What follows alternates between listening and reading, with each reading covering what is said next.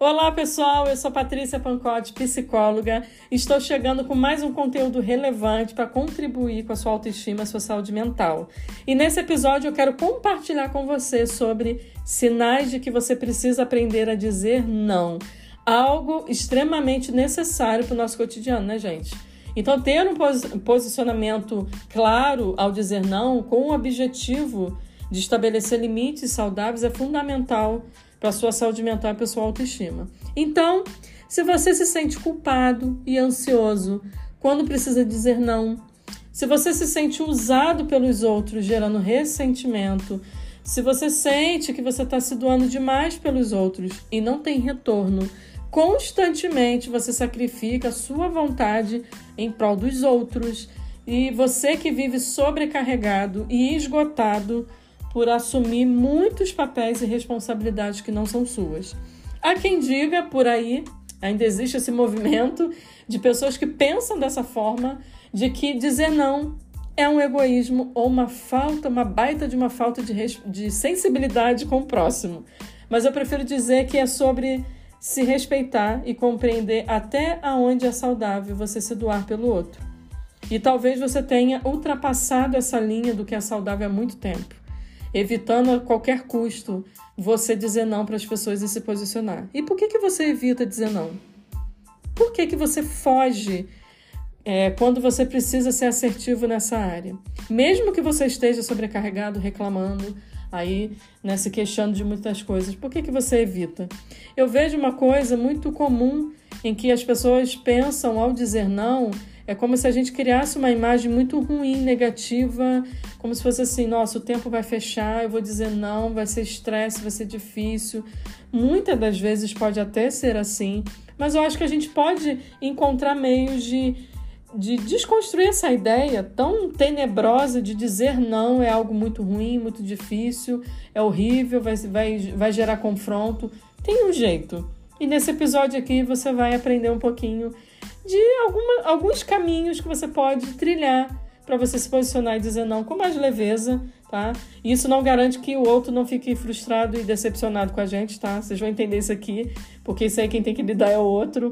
Mas eu acho que essa linha entre é, aquilo que é saudável para mim e o que não é mais saudável para mim precisa estar tá claro nesse movimento de dizer não. Então, muitas das vezes você evita dizer não, foge de, de, dizer não. Eu vou explicar por que, que você faz isso.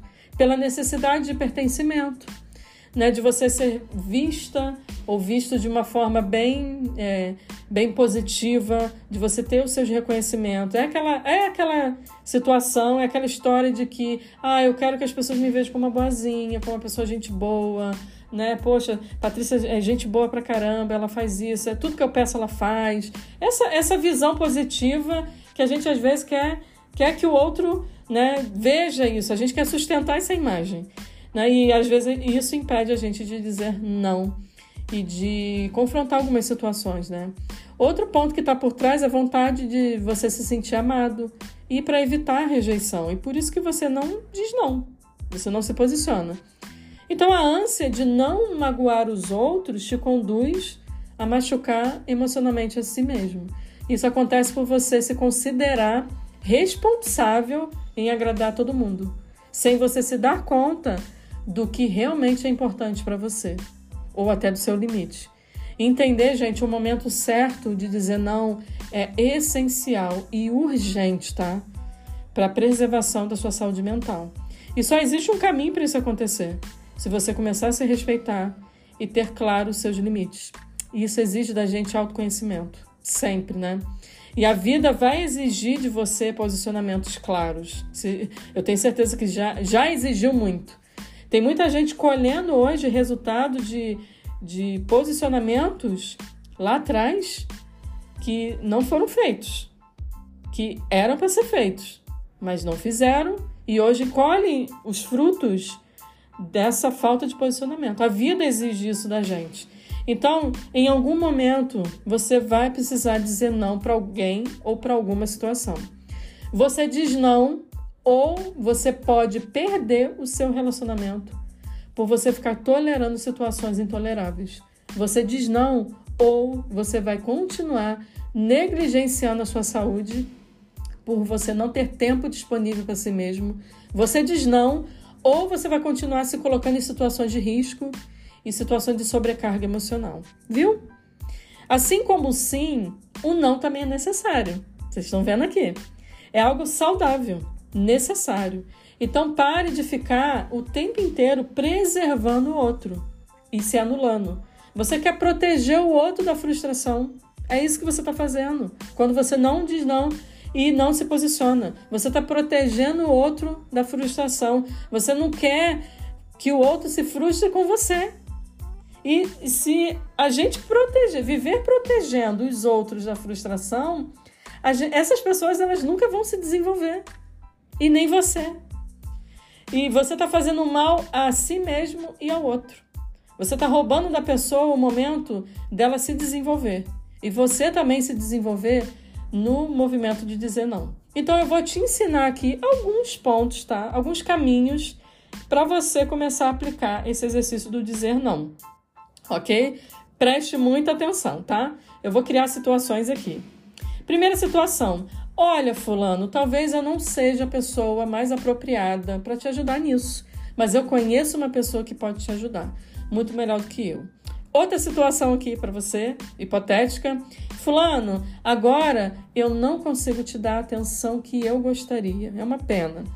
A gente pode marcar um outro horário? Outra situação hipotética aqui.